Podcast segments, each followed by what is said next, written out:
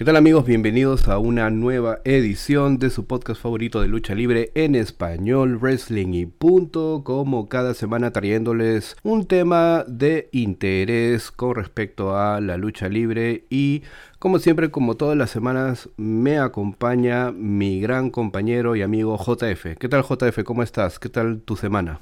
¿Cómo estás, ¿Cómo están amigos de Wrestling y punto? Bien, una semana donde la puerta prohibida se abrió en su máxima expresión, tanto para AEW como para New Japan Pro Wrestling y por ahí también para WWE.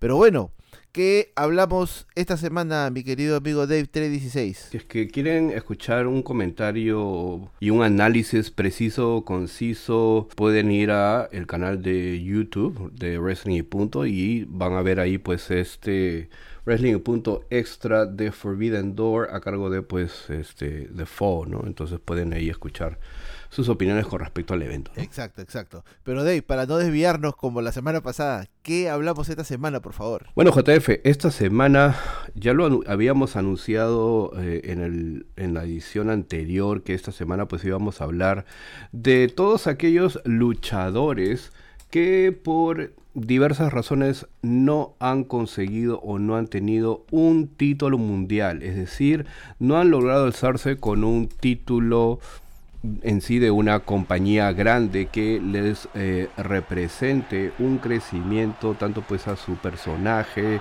o a su carrera luchística. Así que sin más que decir, vamos hacia allá.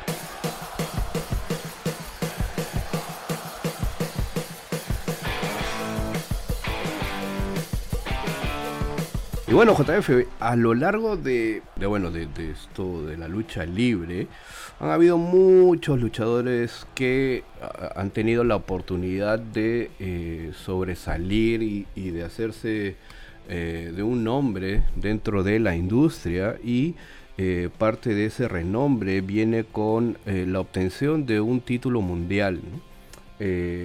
Es algo que se dice dentro de la industria también, o bueno, algo que le escuché decir en su momento a, a, Stone Cold. Que decía, si es que estás en este negocio y eh, no piensas conseguir un campeonato mundial o tu objetivo no es conseguir un campeonato mundial, entonces no sé qué haces en este negocio.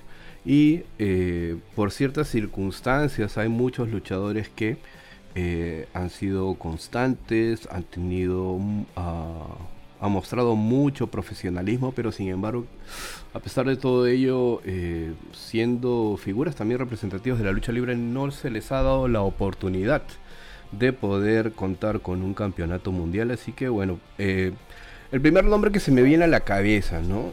Y que está pues ahora en, en, boca de todos debido pues a una a un contexto actual es el señor Claudio Castagnoli y eh, conocido por todos en el mundo pues del WWE como Cesaro, este luchador ah, de origen suizo, nacido el 27 de septiembre de 1980. Claudio Castagnoli ha luchado para WWE obviamente, Ring of Honor y varias promociones independientes como ah, Pro Wrestling Guerrilla, PWG, Combat Zone Wrestling, CZW y Pro Wrestling Noah. Castagnoli es un luchador consolidado en parejas, llegando a ser dos veces campeón en parejas en Ring of Honor con su compañero Chris Hero y esta mancuerna que tenían, eh, conocida como The Kings of Wrestling. Ah, ese sin duda eh, el reinado creo más largo de la historia, con 364 días hasta ese entonces. Ah, con su personaje de Cesaro ya ha ostentado 7 títulos en parejas en WWE, 2 veces en SmackDown y 5 veces en Raw. Castagnoli también ha conseguido varios títulos en parejas en el circuito independiente, como los títulos de pareja eh, de Chikara, JCW y CCW. The Kings of Wrestling también eh, fueron elegidos como la pareja del año en el, en el 2010 por los lectores de Wrestling Observer. Castagnoli también ha tenido éxito como eh, luchador individual siendo eh, una vez campeón de los Estados Unidos en WWE, ganador del primer trofeo Andre the Giant en WrestleMania 30 y una vez campeón de PWG eh, dentro de esta organización. Eh, en los momentos en que ha sido villano también, eh, Castagnoli en los Estados Unidos siempre ha enfatizado su eh, origen europeo, como parte de su personaje, proclamándose un ser intelectualmente superior y con sensibilidad a la moda, a la vez que utiliza movimientos europeos como este uppercut europeo. Ha ganado reputación también con despliegues impresionantes de fuerza y ha sido llamado uno de los mejores y más infravalorados luchadores de WWE durante su estadía en la empresa. Inclusive ha sido votado como el luchador más infravalorado del mundo en el Wrestling Observer Newsletter desde el 2013 al 2016.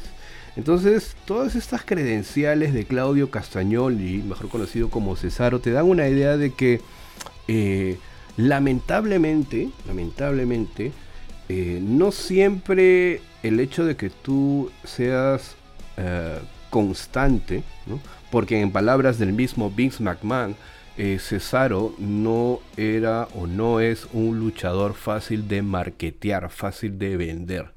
Esto, obviamente, en su momento, sirvió para que Cesaro pudiera exigirse más a sí mismo. Eh, sin embargo, esto eh, no ha calado, ¿no? Eh, o no caló en WWE, ¿no? Así que todo el mundo pues esperaba ya que Cesaro tuviera el push definitivo, el empuje definitivo que lo consolide a tener o bien el campeonato universal de WWE o bien el campeonato de WWE, cualquiera de estos dos campeonatos máximos, pero sin embargo no ha sido así. Esperemos que ya ahora que se encuentra en una nueva casa, ¿no?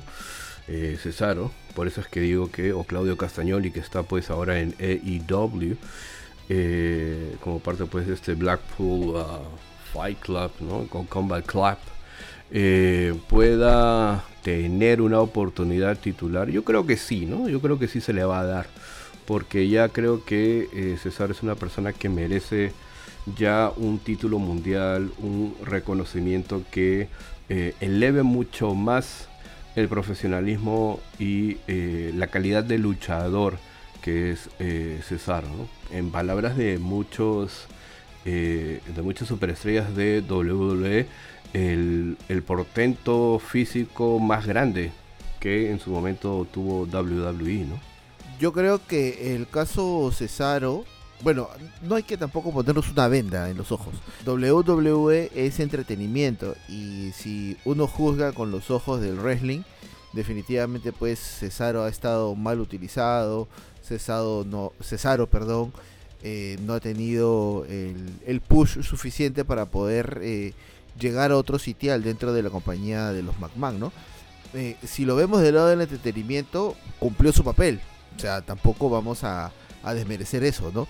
Ahora, en la nueva casa, pues en, en AEW se va a sentir mucho más a gusto. Es un tremendo luchador, eso no se puede negar, pero bueno, en la última lucha pues hay, hay, que también considerar, Dave, que ha estado con un parón desde que fue cesado de WWE, ha estado en un parón y bueno, se le notó medio, medio oxidado, pero eso no le quita la, calidad luchística que, que, tiene en el ring. ¿no? Vamos a ver pues qué oportunidades le puede dar este Mr. Tony Khan al señor Cesaro dentro del Black eh, Club Combat Club. Pero bueno, para continuar pues con el programa, si estamos hablando de luchadores que nunca ganaron un campeonato mundial, también tenemos que hablar pues de Scott Hall. Scott Hall que luchó en WWE, WCW, eh, en la National Wrestling Alliance, en TNA y en ECW en una parte de su carrera, ¿no? Sin embargo, sería en la, en la empresa de Vince McMahon donde alcanzaría la fama, convirtiéndose en una de las principales figuras de la compañía, incluso llegando a tener rivalidades clásicas. Todavía se recuerda y se toma como ejemplo su lucha de escaleras frente a Shawn Michaels en WrestleMania 10, la cual fue considerada por mucho tiempo por la WWE como la mejor lucha en la historia de WrestleMania. Hay que recordar que también Scott Hall ha sido parte de la nueva orden mundial. Eh, bueno, títulos que alcanzó. Eh, en TNA llegó a alcanzar el campeonato mundial en parejas junto a Kevin Nash. En WCW alcanzó el campeonato televisivo una vez, el campeonato de los Estados Unidos dos veces Y eh, también el campeonato en pareja siete veces.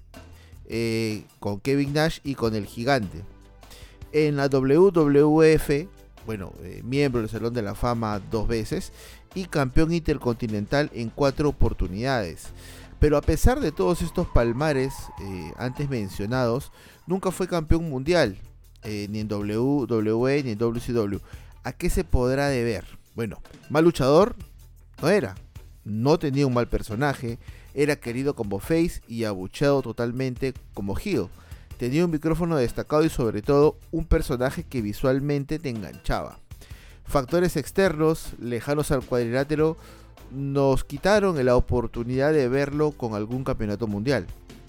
Incluso Dave, en el año pasado, en el 2021, Jim Rose habló de este tema dentro de su podcast en su, en su sección Ask Me Anything o Pregúntame cualquier cosa.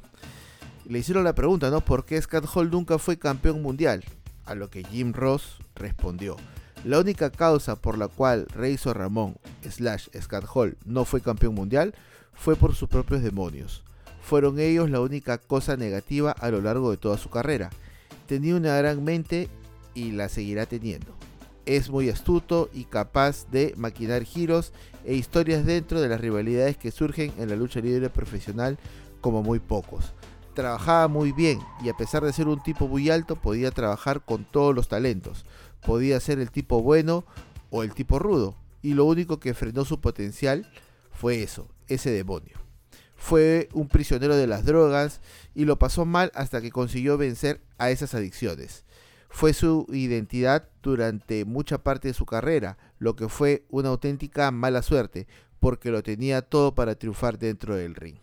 Scott Hall, bueno, ya no se encuentra pues en esta vida terrenal, falleció. Y eh, bueno, como lo dijo Jim Ross, ¿no? A veces la habilidad atlética, el micro y el personaje eh, no bastan para poder ser campeón mundial. A veces eh, lo que, el factor externo aniquila por completo el sueño del fan y sobre todo pues el sueño del, luchador, ¿no? Porque yo no creo que Scott Hall nunca hubiese querido ser campeón, yo creo que sí, pero lamentablemente a veces estos terribles vicios y adicciones pues nos llevan por otro lado.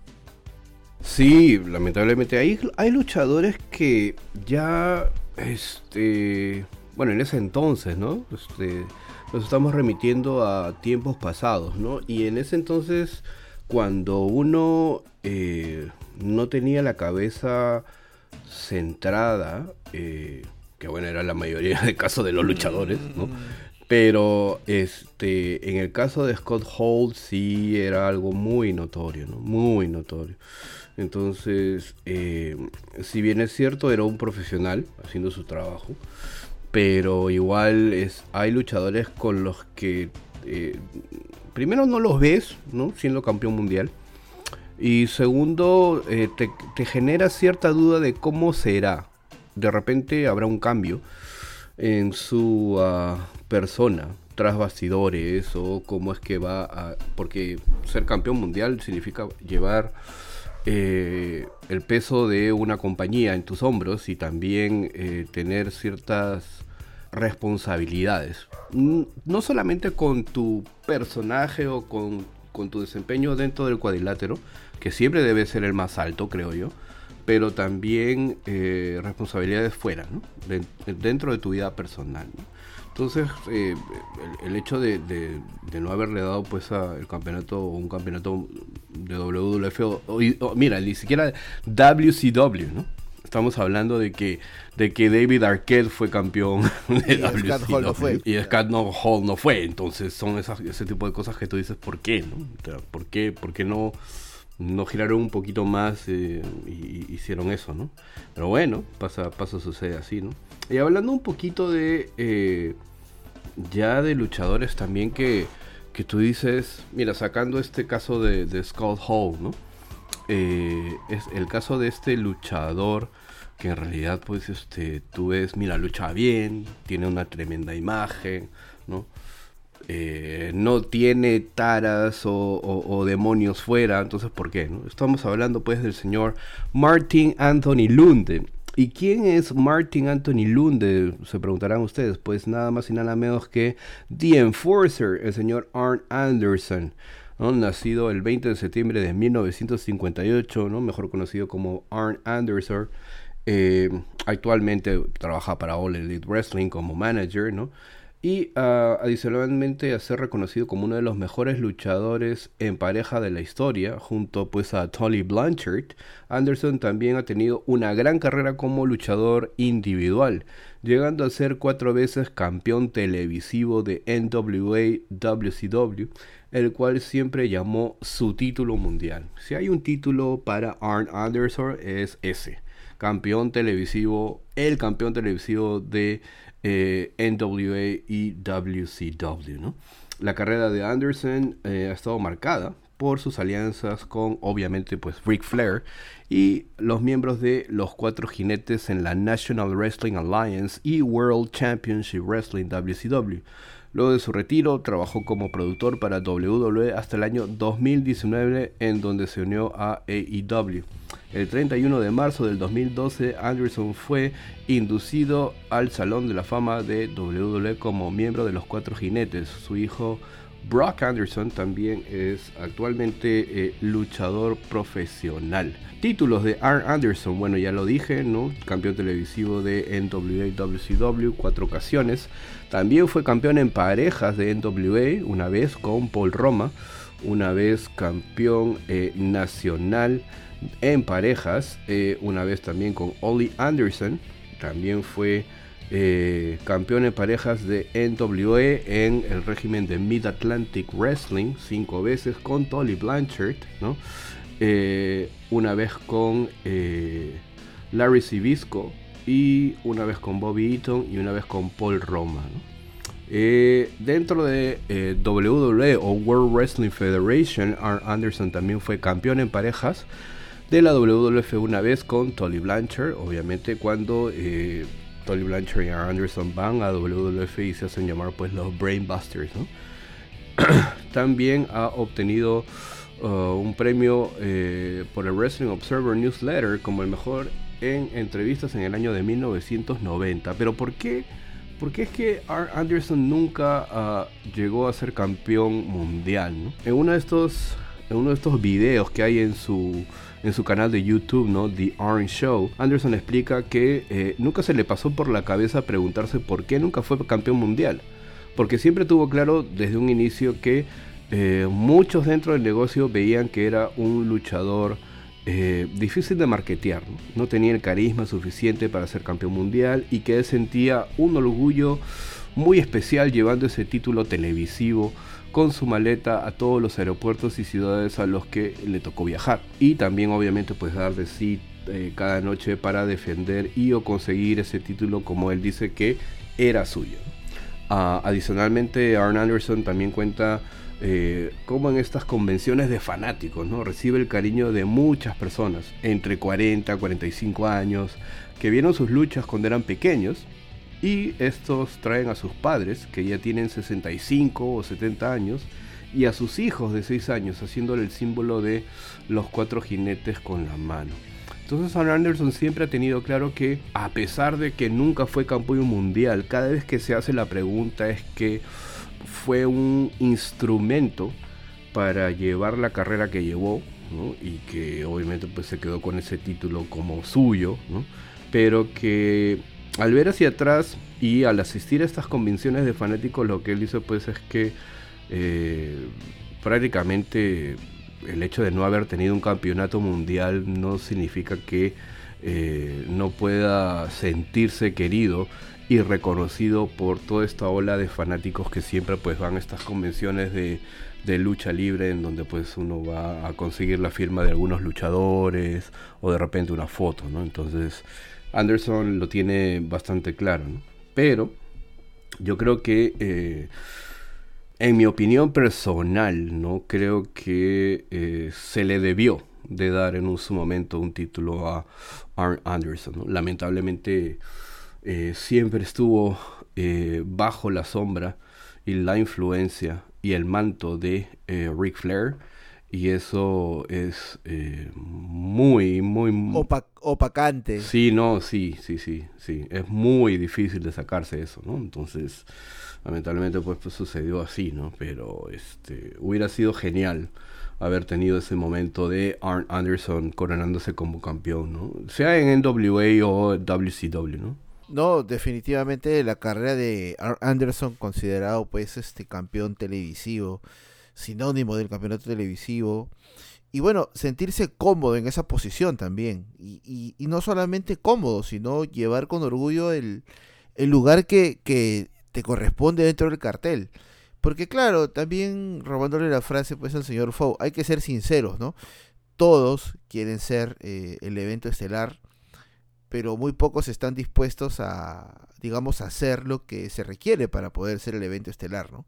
Entonces, muchas veces el trabajo duro no es sinónimo de poder llegar rápido pues a, ser un, main eventer, ¿no? También juega mucho el, marketing y a veces lamentablemente cuando no eres este mercadeable pues lamentablemente no lo eres no tampoco hay que buscarle más respuestas ¿no? vendible vendible vendible señor exacto vendible vendible no pero bueno continuando pues con el programa eh, hay muchas personas, muchos fans actuales de AEW que conocen pues a William Regal, pero también William Regal ha tenido una carrera de más de 30 años alrededor del mundo. Muchos dicen que la estrella más grande salida de Inglaterra es el bulldog británico, pero los fans de William Regal consideran lo contrario.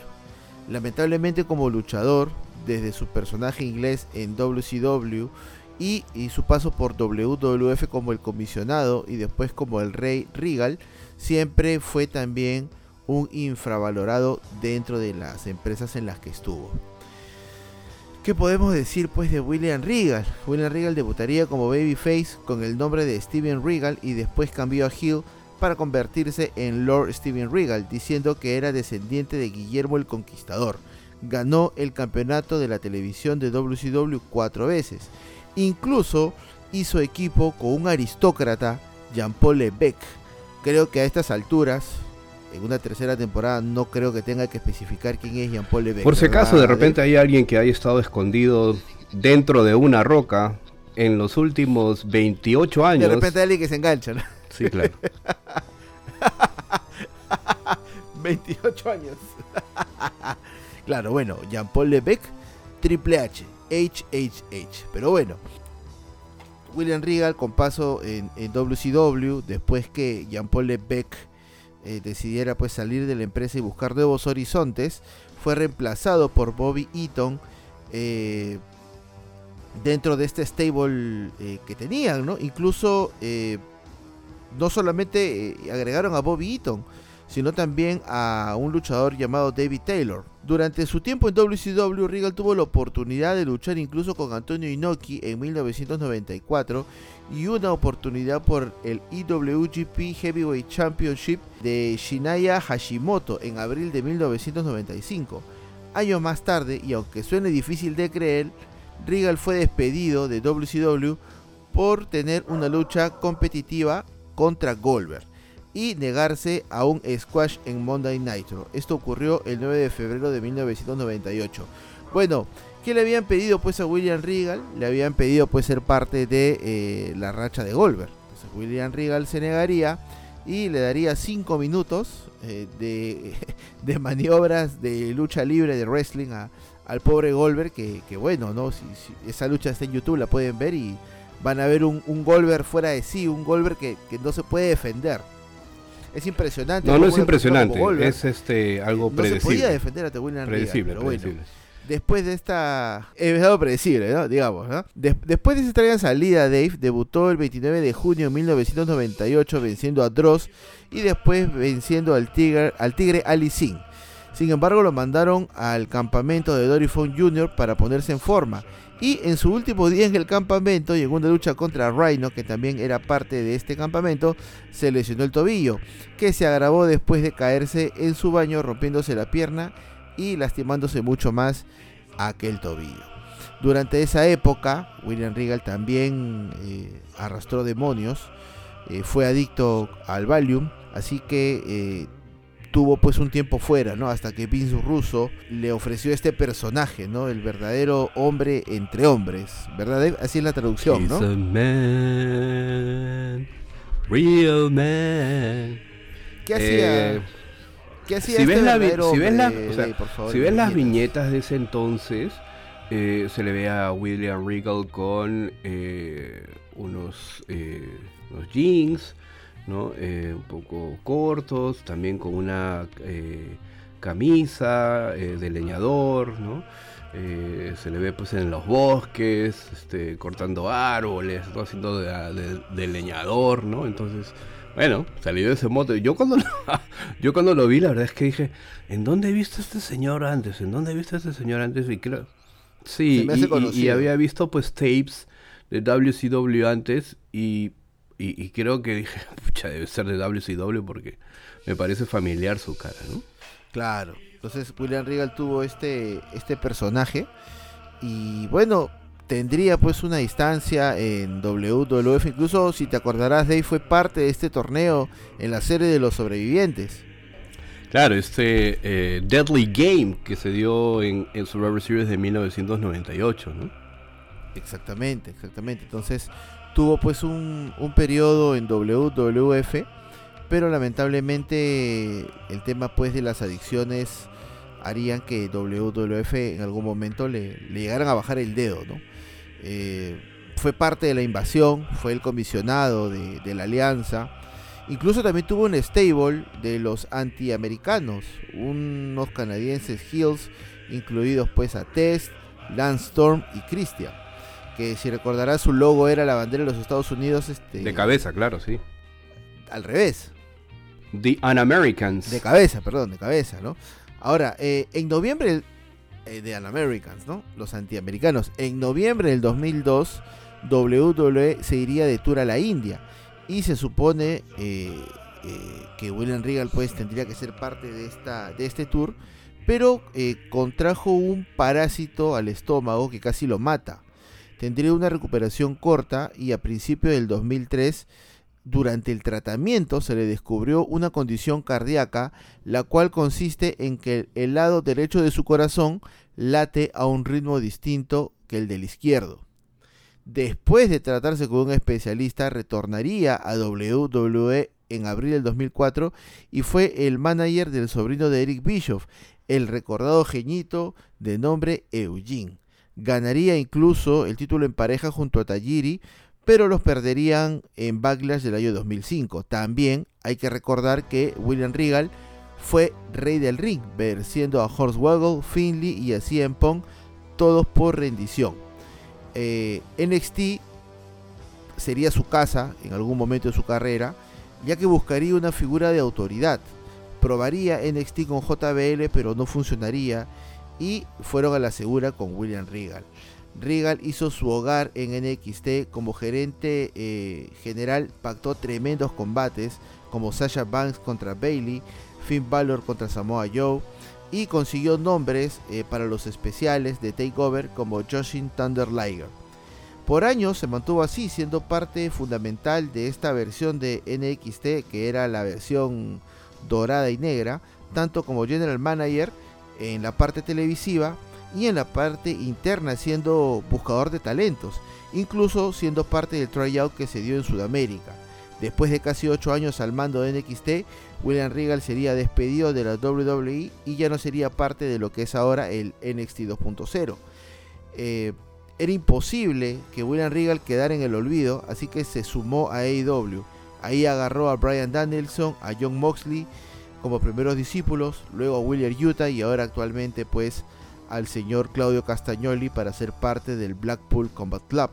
Títulos que ganó el señor William Regal en WCW, campeón televisivo cuatro veces, en WWF, campeón de la lucha violenta cinco ocasiones, campeón europeo cuatro oportunidades, campeón intercontinental dos veces y campeón en parejas cuatro veces, dos con Lance Storm, una con Eugene, una con Tajiri y Rey del Ring 2008. William Regal, una tremenda carrera a lo largo pues de los casi 30 años en los encordados, pero tampoco se le dio pues la oportunidad de ser un campeón mundial. Mira, si nos remitimos a lo que has mencionado, todos los títulos de Regal, al menos en WWE, ¿no? O sea, hardcore, campeón europeo, intercontinental, en parejas, rey del ring. Solo le faltó esa cerecita, esa guinda al pastel para que William Regal esté en la élite, ¿no? Es una carrera bastante digámoslo así, pulcra, ¿no? Pero, o sea, bueno, a pesar de que tuvo un momento muy complicado con sus demonios, como tú dices, pero cuando Regal o, cuando se anuncia que Regal ya no era parte de WWE, las redes, el talento ¿no? Eh, en las redes se deshacía en halagos para Regal, ¿no? porque es responsable de la formación de mucho del talento que en su momento vimos hasta hace unos 5 o 10 años y lo que vemos hoy, ¿no? Y lo que vimos de NXT también. Entonces, eh, a eso me refiero con una carrera muy, muy pulcra. Si hay alguien que del lado europeo ha influenciado mucho a la lucha libre de WWE o de lo que venga pues después es prácticamente pues William Regal, ¿no? Entonces, eh, solamente le faltó esa pequeña cerecita ya para coronar pues una, una gran, gran carrera, ¿no? Pero el hecho de que lo estemos reconociendo ahora, obviamente pues le da mucho mérito también, ¿no? Porque las cosas que hizo en NXT, la verdad pues son impresionantes, ¿no? Con esa figura pues de autoridad, ¿no? Pero también en su, en su carrera, ¿no? En su despliegue eh, mayoritariamente pues en W, WE como este eh, británico eh, crecido, este británico pues este muy muy votado, este, votado. muy votado, ¿no? Entonces, sí, claro, este es ese Regal que también pues este no tiene ningún reparo pues en, en aplicar uh, cierta consecución de llaves y este, así no te las sepas o no te las esté telegrafiando en el cuadrilátero, tienes que hacerlas nomás, ¿no? Entonces, Tienen que chequear esa lucha de con contra Goldberg para que se den cuenta de lo que está hablando el amigo Dave, pero en verdad que pobre Goldberg. no, no, sí, ya me imagino. Ya me imagino, ya me imagino. Pero bueno, pero bueno, ya este solamente pues este decir que William Regal nada, tiene mucho todavía para dar, pero en el rol que tiene ahorita, ¿no? De manager ¿no? Y este, estoy seguro pues que en algún momento eh, será inducido al Salón de la Fama de WWE, ¿no? En, algún momento. De, Exacto. bueno, ya después de que termine su Steam en, en, AEW, pero, bueno, pero bueno. Pero bueno, quién sabe. Y bueno, otra, otra persona, otra figura de la lucha libre que también eh, eh, me parecía en su momento cuando lo veía luchar injusto que no haya accedido ¿no? a tener un campeonato mundial es el señor Curtis Michael Hannig, conocido eh, para todos como Mr. Perfect en eh, WWE. Luchó con su nombre verdadero en varias promociones, como Kurt Hannig, como American Wrestling Association, también en World Wrestling Federation, World Championship Wrestling, NWA, Total Nonstop Action, y también utilizando el nombre de su personaje Mr. Perfect en la WWE WWF. ¿no?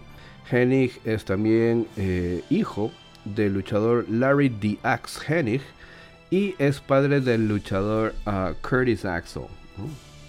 Eh, Hennig debuta en 1980 y ganaría varios campeonatos en Pacific Northwest Wrestling y la AWA durante esa década. Hay que eh, resaltar que eh, Kurt Hannig obtuvo sí un título mundial. Bueno, este título fue el AWA World Heavyweight Championship una sola vez, pero obviamente pues estamos hablando de tiempos pasados y en las que pues el título mundial de AWA de Greg Gagne no significaba nada, pues, ¿no? En comparación al, título mundial de, de Hulk Hogan, pues, Entonces, pasó un poco, pasó un poco desapercibido, pero bueno, tuvo ese título mundial una sola vez y creo que hasta por poco tiempo, ¿no?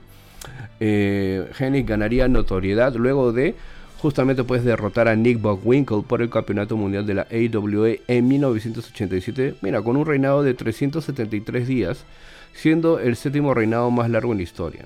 luego ah, iría a WWF donde empezaría un feudo con Hulk Hogan por el campeonato mundial de la WWF sin conseguirlo obviamente y luego se convertiría en campeón intercontinental en dos ocasiones convirtiéndose en el campeón con los reinados más largos de los años 90 Asimismo, Hennig ah, obtendría varios títulos en WCW a finales de los 90 y también intentando conseguir el campeonato mundial de WCW en varios pay-per-views. Y también liderando este grupo de música country llamado pues este West Texas Rednecks y su canción Rap is Crap o el rap es una porquería. Durante su estancia en World Wrestling Council en el año 2000 obtuvo el campeonato universal de peso pesado de la compañía Ojo, otro campeonato, pero esta vez de World Wrestling Council. Henning regresó por un breve periodo a WWF en el año 2000, ah, siendo uno de los últimos eliminados en el Royal Rumble de ese año. Posteriormente pasó a las filas de TNA y compite varias veces por el campeonato mundial de la NWA TNA antes de su deceso, de su muerte, el 10 de febrero de el 2003. Ah, ¿no? WWE ha reconocido el aporte de Hennig como luchador técnico y también fue inducido de manera póstuma al Salón de la Fama de WWE en el año 2007. Uno de los títulos obtenidos por Kurt Hennig eh, fueron también un campeonato mundial en parejas de AWA con Scott Hall, uh, un campeonato de los Estados Unidos de WCW, un campeonato en parejas de WCW con eh, Barry uh, Windham. Y bueno, lamentablemente en su momento cuando yo veía luchar a Mr. Perfect, eh, un tremendo villano. Usualmente estas viñetas que aparecían de Kurt Hennig siendo pues eh, el atleta perfecto, ¿no? Incestando eh, triples de, una desde la media cancha de, de básquet, ¿no? Este, de la gradería también creo de una, ¿no? Sí, claro, haciendo, haciendo este hole in one, ¿no? Hoy en uno, en lo que se llama pues el golf, ¿no? Eh, acertando un pase y, captando un pase en fútbol americano, ¿no? Este, jugando al horseshoe, ¿no? A, lanzar pues las cerraduras de caballo, y bueno, ya un montón de viñetas, ¿no? Que, lo pintaban pues como el atleta perfecto, ¿no? Eh, entonces, a veces cuando tú veías los feudos de Mr. Perfect, ¿no? Concretamente, por ejemplo, eh, esta lucha con Bret Hart, ¿no? En el SummerSlam de 1991, que es una tremenda lucha, ¿no? Y que eh, te daba una idea de que podría en su momento tentar ¿no? a un campeonato mundial. Pero lamentablemente también ya en las postrimerías, eh, o digamos que a, mediados de los 90, ¿no? cuando ya pasa pues a, a, WCW, hay momentos en los cuales este, te preguntas qué fue de Mr. Perfect o qué ha sido de él, ¿no? Este, y por qué no eh, ha obtenido un campeonato mundial. Creo que es un poco también el caso de Scott Hall, que este, no, no tenía un control sobre eh, sus demonios y que obviamente eh, esto hizo que se pensara mucho en ponerle un campeonato mundial sobre sus hombros. Es que claro, un título mundial es, es una responsabilidad, ¿no? Es presentarte en los programas, ser la cara de la compañía, eh, llegar primero, irte al último, eh, por ahí también ser un poco el líder en el vestuario. O sea, son, son muchísimas cosas, no es, no es solamente decir allá, yo este aparezco en Raw, aparezco en los pay-per-views, en los Dynamites y, soy el campeón y ya, pues no, o sea, la gente me tiene que ver que llevo algo, ¿no? Porque destaco. Pero muchas veces no es así. Mr. Perfect, tremendo luchador. Y siempre me acuerdo, ¿no? Mascando el chicle y con la toallita. Eso es algo característico también de Mr. Perfect. Y el cabellito mojado. Siempre, siempre Mr. Perfect, este, que también ya no está con nosotros. También está en un mejor lugar, como muchas personas dicen. Y vamos a hablar también de una persona que también ya no está con nosotros. Bueno, Bam Bam Bigelow. Entre 1987 y 2001, Bam Bam Bigelow luchó para New Japan Pro Wrestling, World Championship Wrestling, WWF y la ECW. Bigelow fue el rostro de 7 pay-per-views, el primer Survivor Series de 1990 perdón, de 1987, Beach Bro en 1991, Rey del Ring en 1993 y 1995, November to Remember en 1997 y la edición de 1998 y la más destacada eh, siendo parte del main event de WrestleMania 11. Inicialmente luchando con pantalones cortos negros cortados y una camiseta dorada con el logo o con un texto que decía soy un monstruo estampado en la espalda, comenzó a usar ropa en algún momento de su carrera con estas características llamas, después de que se unió a la WWF en 1987, una vestimenta que mantuvo durante el resto de su carrera. Bam Bam Bigelow era confundido por muchos aficionados mexicanos como el legendario luchador Big Bam Vader, debido a sus características físicas tan parecidas. Y aunque Bam Bam Bigelow en realidad era más pequeño y físico, se equiparaba demasiado a aquel monstruoso luchador con quien el que en Japón ya se había enfrentado y con el cual tuvo la oportunidad de disputar el Campeonato Mundial en Parejas de la IWGP en 1993. Si uno se deja llevar por las apariencias, Dave, y ve la foto de Bam Bam Bigelow, muchos pensarían en que este es un luchador con poca movilidad, sin embargo, sería todo lo contrario, ya que en su arsenal tenía movidas de la tercera cuerda y muchos movimientos acrobáticos. Bigelow tenía una apariencia llamativa, un cuerpo enorme, cabeza rapada, 19 tatuajes que incluían diversos animales y criaturas legendarias en sus brazos, una bola de fuego tatuada en la parte superior de su cabeza, una barba de chivo, incluso le faltaba un diente frontal y ojos perpetuamente entrecerrados. No podemos olvidar que Bam Bam Bigelow entró en un feudo con la leyenda de la NFL Lawrence Taylor. Ambos hicieron historia ya que lucharon en el main event de WrestleMania 11 y muchos críticos, eh, eh, bueno, le echan la culpa pues a Bam Bam de, de este tema, no de este main event, pero bueno, Bam Bam no se buquea, o sí, Dave. Hay muchas cosas allí, ¿no? Porque si uno ve la cartelera dice, pero ¿por qué no fue el evento estelar? Primero el título por, eh, el campeonato de WWF que fue Shawn Michaels contra Diesel, ¿no? Eh, ¿Por qué fue este? ¿Por qué fue el main event este, este Lawrence Taylor con, eh, con, con Bam Bam Bigelow? Si vemos el contexto, la NFL en ese momento eh, estaba eh, teniendo ciertos problemas, no voy a decir financieros, pero sí eh, en, consecución de, audiencia. ¿no? Querían este, impulsar un poco más lo que era la NFL, a pesar de que ya pues Monday Night Football es prácticamente una institucionalidad en los Estados Unidos. O sea, es como que tú pongas NBA y, quieres ver básquet todos los días, ¿no? Entonces Monday Night Football es igual, ¿no? Los lunes por la noche, ¿no? Cosa que en su momento, pues, Rob pudo, eh, con la cual pudo competir, ¿no? Entonces, eh, en ese entonces la NFL no andaba muy bien de audiencia y lo que se buscó es, con este crossover de Lawrence Taylor, también eh, exponer un poquito más el mundo del fútbol, ¿no? Del fútbol americano, pero eh, es por eso que se tomó la decisión de, que este fuera el main event, ¿no? Y por eso es que esta confrontación entre Lawrence Taylor y Bam Bam Bigelow, pues empieza también en, el Royal Rumble, ¿no? Exacto, exacto. Bueno, incluso luego de esa lucha, eh, Bigelow cambia la dirección de su personaje a técnico y empezaron los rumores de que lo iban a empujar como una de las estrellas principales de WWF y darle por ahí también una corrida con el campeonato mundial. Pero también, según se comenta, al no ser parte del click, no tendría la oportunidad de brillar. En 1996, Bam Bam se fue de la WWF sin nunca haber ganado un campeonato mundial. Pero Bigelow nuevamente volvería a Japón y bueno, tiene unas tremendas luchas en, tierras niponas, lo que hace que WCW eh, y WWF se interesen nuevamente en él.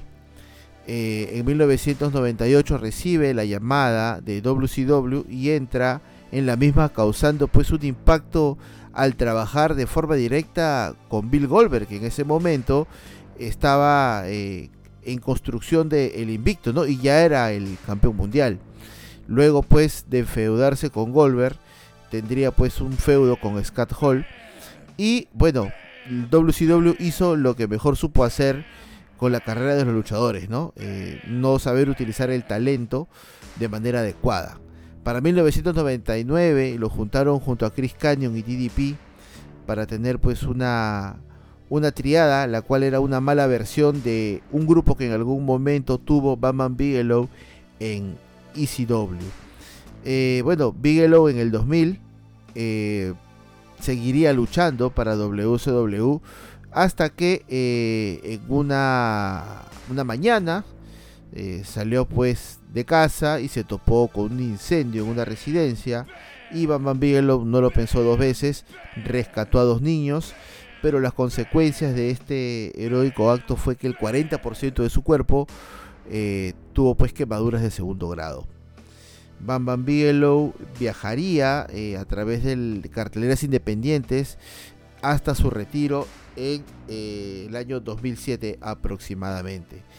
El 19 de enero de ese mismo año, Bam Bam Bigelow fue encontrado por su novia sin vida en la habitación del cuarto en el cual convivían. Tenía 45 años. Recordemos que Bam Bam Bigelow también en algún momento fue conocido como la Bestia del Este. Títulos que ganó Bam Bam Bigelow en New Japan Pro Wrestling, una vez campeón en parejas de la IWGP junto a Big Bang Vader, en WCW campeón hardcore eh, una vez y campeón en pareja dos veces, una con DDP y la otra con Chris Canyon. Bam Bam probablemente no calzaba en la idea de, de Vince como como monarca, como campeón, ¿no? Poco por su apariencia física, de repente. También. Por su apariencia personal, de repente, ¿no? Este, pero bueno, así, así sucedió. Y bueno, otra figura también ah, que eh, no ha obtenido un campeón mundial, creo que tampoco, creo que tampoco ha tenido eh, ningún campeonato ¿no? en su carrera, pero que, pero que, pero que bueno, ha sido una figura eh, reconocida ¿no? dentro de este, la, la, lucha la lucha libre profesional ¿no? entonces estamos hablando pues de el señor Aurelian Smith Jr. ¿no? ¿quién es el señor Aurelian Smith Jr.? nada más y nada menos pues Jake Roberts ¿no? Eh, mejor conocido pues en la lucha libre como Jake the Snake Roberts ¿no? es luchador actualmente en AEW. Durante sus dos periodos en WWF, el primero desde 1986 hasta 1992 y el segundo ah, desde 1996 y bueno 1996 y 1997 empezó luchando para Mid South ah, Wrestling Mid Atlantic Championship y luego en 1983 llega a la NWA en 1992 llega también a WCW y también tuvo apariciones en la AAA entre 1993 y 1994 y nuevamente en 1997. Apareció en Extreme Championship Wrestling durante el verano de 1997 y también apareció en TNA desde el 2006 hasta el 2008. A lo largo de su carrera, Roberts era conocido por sus promos intensas y muy astutas, con mucha carisma y uso de la psicología en sus luchas, además de su movida característica, la DDT o DDT. Ah, bueno, es una movida inventada por él, por accidente en realidad. ¿no? Luego de... sí, claro. Eh, o sea, él, ha contado muchas veces que eh, estaba pues teniendo tipo de, creo que era en un entrenamiento o algo así, ¿no? Este, tenía pues al oponente un candado a la cabeza, ¿no? para hacer un suplex, ¿no? Y eh, lamentablemente resbala, ¿no? Teniendo ¿no? enganchado el candado a la cabeza. Y eh, bueno, así es como el, nace la, la, DDT, ¿no? Nace la DDT y nace una contusión para el que estuvo ahí eh, amarrado al candado. No sé si la contusión fue, pero bueno, así nació pues la, Pero nació. Sí, claro. Usualmente, bueno, Roberts traía serpientes al cuadrilátero, comúnmente una, una serpiente pitón, ¿no? Roberts también apareció en el documental de 1999 Beyond the Mud. En el 2012, eh, Jake Roberts se muda con Diamond Dallas Page en busca de ayuda para lograr encaminar su vida luego de varios años de adicción al, alcohol y a las drogas. Todo esto se muestra en el documental del 2015, La resurrección de Jake the Snakes. Recomendable, Tremendo recomendable por cierto. Recontra, ¿no? Recontra, recontra. recomendable este documental de, de Jake the Snake. ¿no? Fue inducido al Salón de la Fama de WWE el 5 de abril del 2014 y al Salón de la Fama y Museo de la Lucha Libre Profesional en el año 2020. Algunos de los títulos obtenidos por Jake Roberts, ¿no? En Georgia Championship Wrestling, campeón de televisión nacional una sola vez, campeón de televisión mundial en la versión de eh, Georgia, ¿no? Dos veces. También en Mid South Wrestling Association, eh, un título del campeón pe- peso pesado de Luisiana una vez, ¿no? Campeón eh, peso pesado. esos títulos no cuenta, pues, ¿no? Sí, no, pues, pero los estoy mencionando, ¿no? Ay, ay, ay, ¿no? ok, ok. Para que no digan, pues, que no, no ganó nada, ¿no? o sea. Que nunca tuvo nada. Claro, exacto. Al menos tuvo estas, ¿no? Eh, campeón de Smoky Mountain Wrestling, ¿no? Esta empresa, pues, de Jim Cornette. eh, una sola ocasión, ¿no? Eh, en World Class Championship Wrestling fue eh, campeón mundial en parejas de seis, ¿no? Six Man Tag Team Championship, ¿no? En su versión tejana. Bata, bata, como de seis. A ver, a ver. Pero, pero, Por pero favor, sí está pues aclárame. aquí, ¿no? O sea, campeón ¿Seis correas? no, no, no. O sea, seis hombres. Six Man Tag Team Championship. O sea, de tres, pues, de tres. Tres contra tres. ¿No? De trío, campeón Ya, de tríos, ok. ya. Campeón de tríos. Tres, tres correas. Ya, dime si. No, tres correas no, señor. Campeonato de tres personas. Trío, trío. ¿Sabes lo que es un trío o no? Ya. O no- sí, o- señor, un threesome. Claro, sí, por favor. Ese, no, eso no, eso no. No, no, es que, es que no. Claro, pues. No, no, trío. eh, perdón, perdón. Triple, tres, No, no, tres personas. Es, es three man tag team. Threesome es otra Ah, ya, cochinada que tú ves. y que yo no voy a explicar aquí. que lo vamos a editar, que, lo, que no lo vamos a editar tampoco. Bueno, señores, habiendo pasado el comentario chimbuenhuenchón del episodio, eh, decirles pues que tuvo Jake the Snake Rover estos títulos, ¿no? Así que, eh, bueno, lamentablemente también por estos demonios, ¿no? Estas adicciones, eh, lamentablemente también Jake Roberts no pudo conseguir un título mundial. A mí se me queda grabado dos cosas. Eh, Beyond the Mat, que es un tremendo documental. Tienen que verlo. Eh, ver a Jay Roberts en la cima y luego, sin menospreciar el comentario que voy a hacer, ni que lo tomen a mal, luchando pues en las independientes, ¿no? O sea, de, de estar en las arenas, en los estadios más grandes de los Estados Unidos, a luego estar luchando pues en, en salones de bingo, en canchas de, de básquetbol este, colegial, ¿no? Digamos, ¿no? Bueno, yo creo que mucho de la, esta película de Mickey Rourke, The Wrestler, en el año 2009, tiene mucho que ver con Jake Roberts. Ah, también, sí, claro, claro que sí. Y lo otro, eh, eh, la redención en la resurrección de Jake de Snake Roberts, ¿no? Y bueno, en esta en este documental que dura como dos horas, no solamente aparece pues Jake Roberts, aparece DDP, aparece eh, Razor, aparece eh, eh, X-Pac, aparece varios luchadores eh, eh, narrando pues el aporte que ha tenido Jake Roberts a través de los años en el negocio. También un documental que tienen que ver es el, especial que sacó WWE en su momento, ¿no? El Pick Your Poison. Tremendo DVD también. Una edición de dos discos. Pueden ver ahí la historia de Jay Roberts contada desde la perspectiva de WWE. Otro talento que también por los demonios, pues, este, los demonios nos quitaron la oportunidad de verlo, de verlo con el oro máximo en su cintura, ¿no? Eh, creo que las serpientes se llamaban Demian, ¿no? Sí, una de las serpientes se llamaba eh, Damien, ¿no? Y bueno, otra semana más. Con su sección. Fue ayer.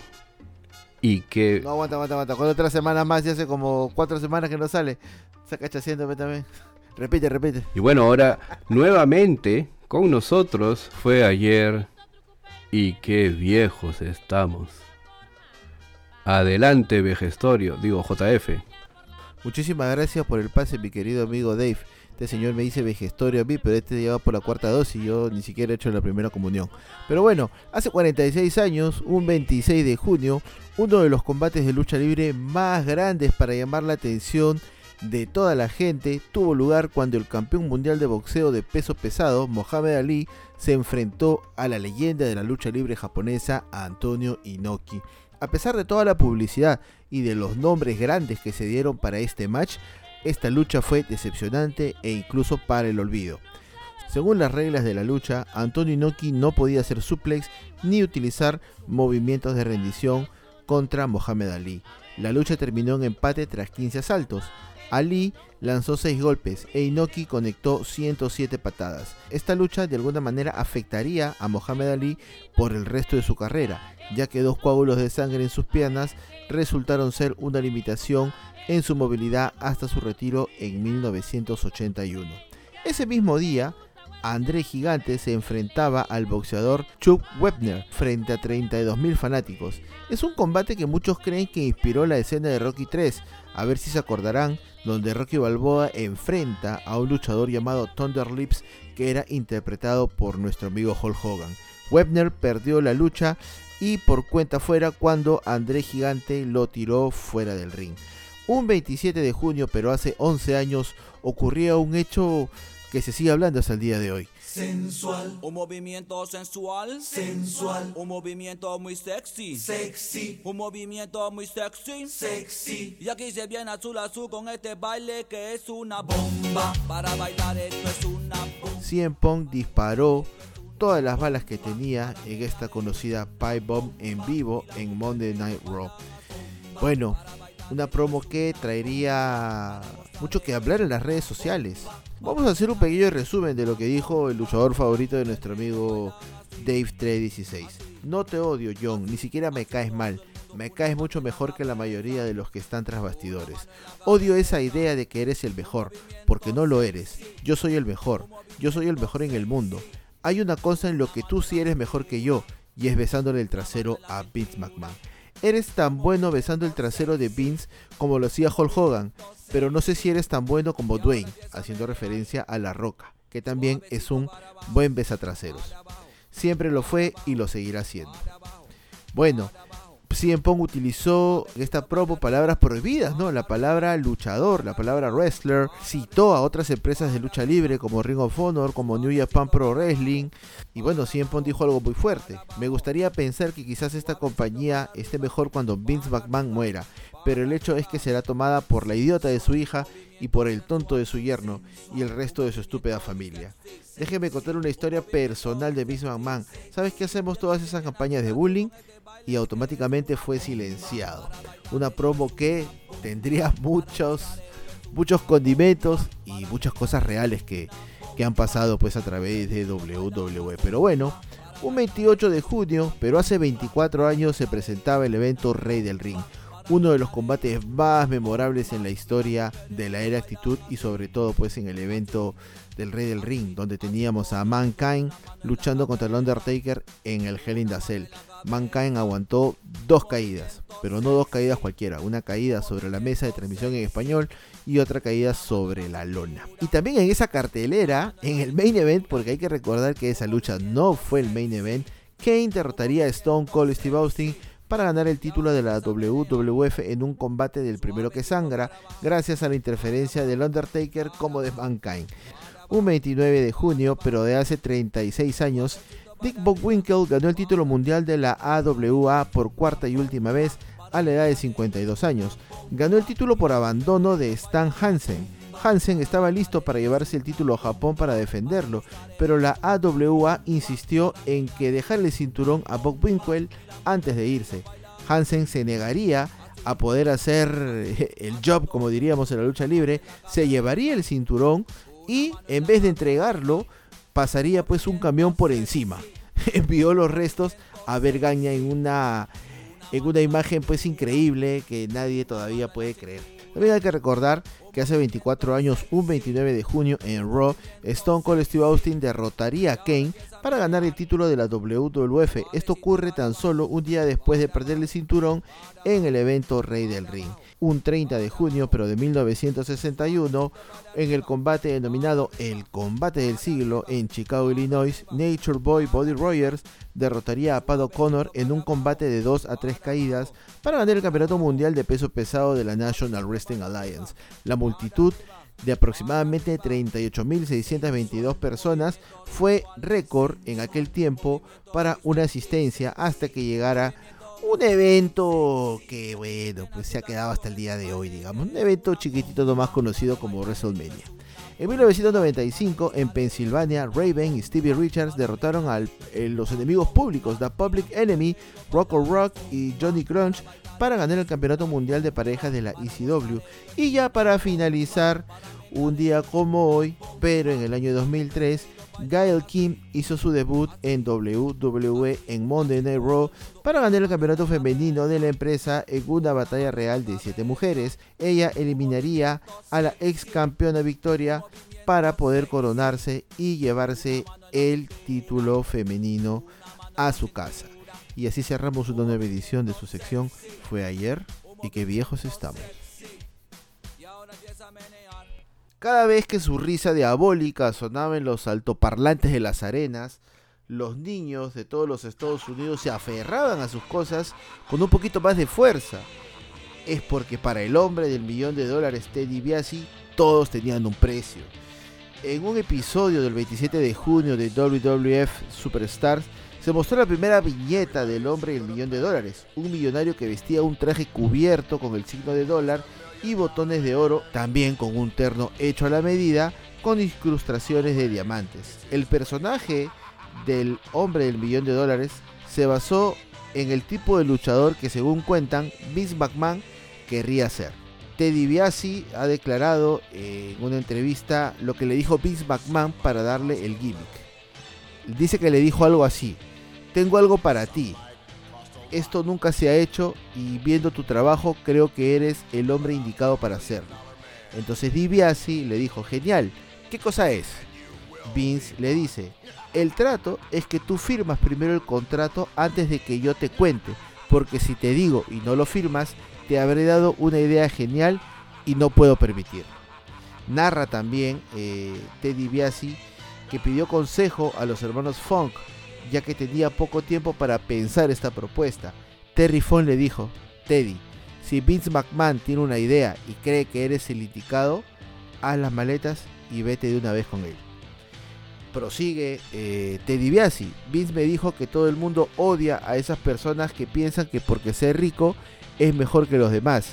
Ese arrogante que te mira por encima del hombro diciendo soy mejor que tú, que piensa que pueden hacer lo que quieran y pensé que yo también odio a esa clase de personas.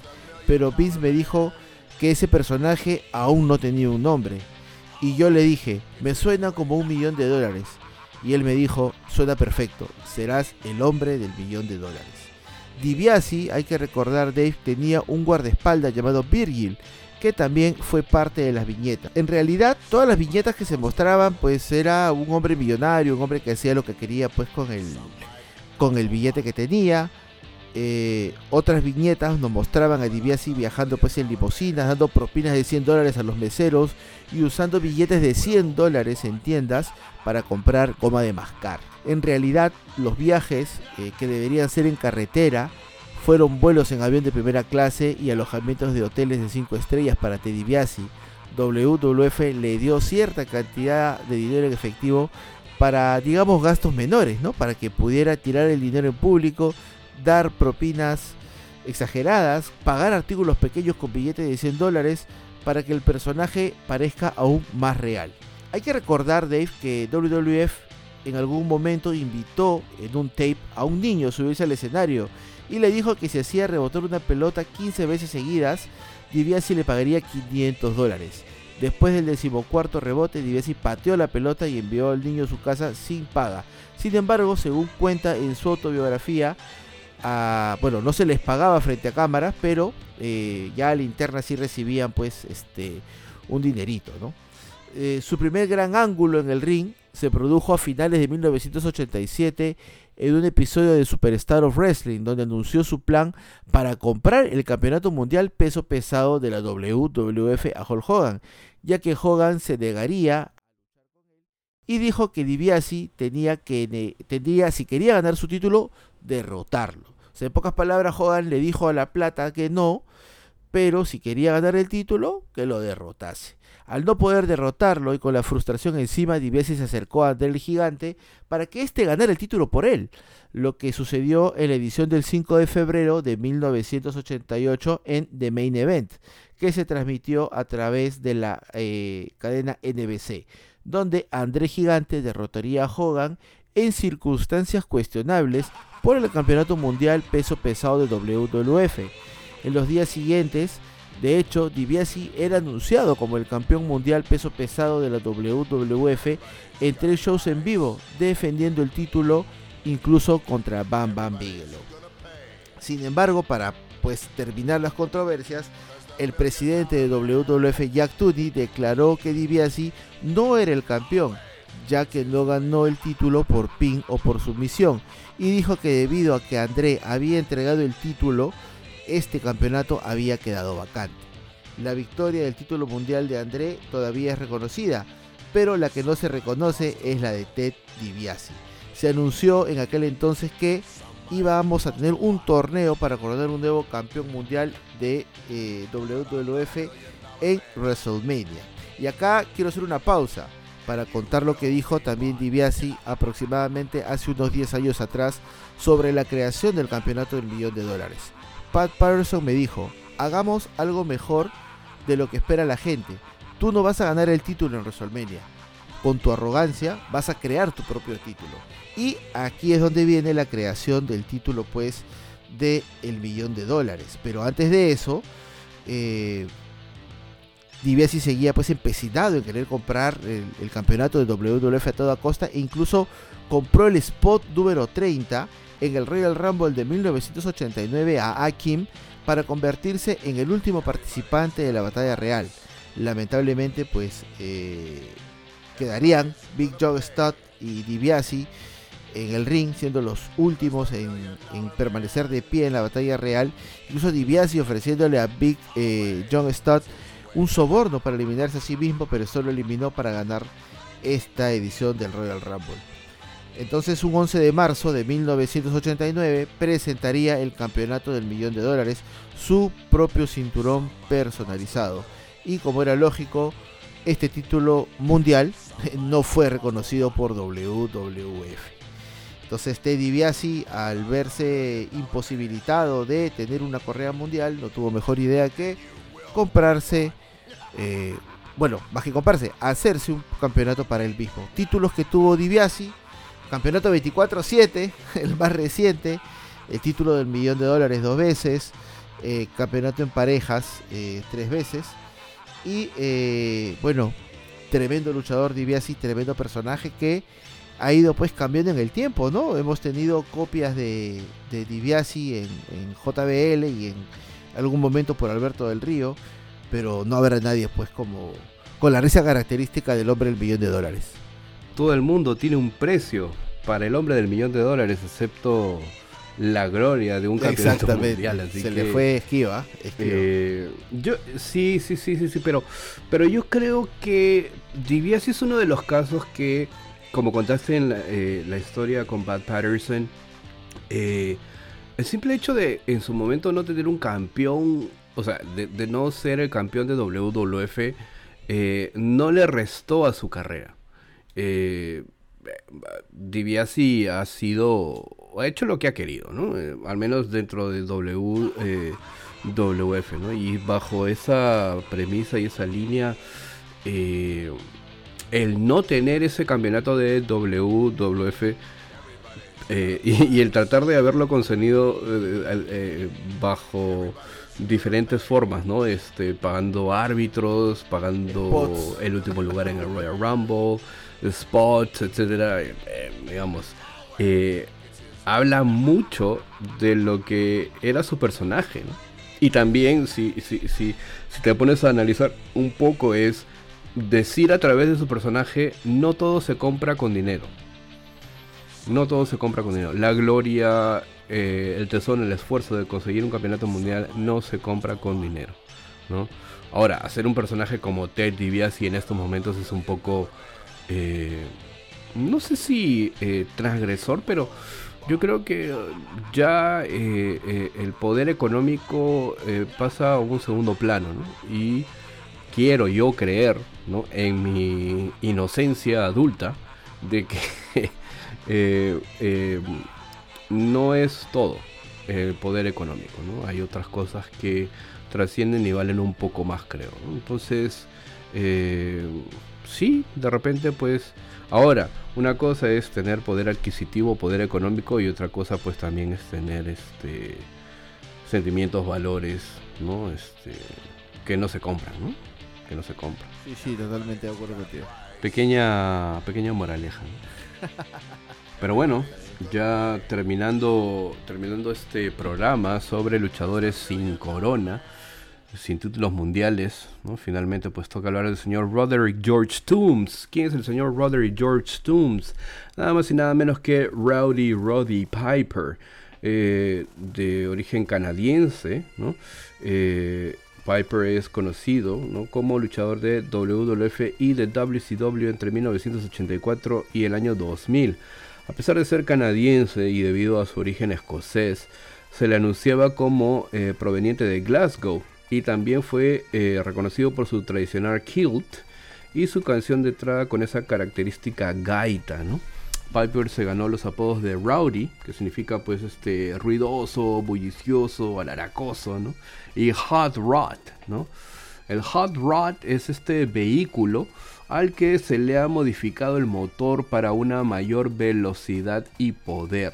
Muchas veces el Hot Rod, podíamos ver que el Hot Rod era un vehículo con carrocería antigua, pero que interesantemente, como ya dije, se le había puesto pues un motor de alto octanaje para que el carro pues corra, ¿no? Y haga pues este unas velocidades intensas, ¿no?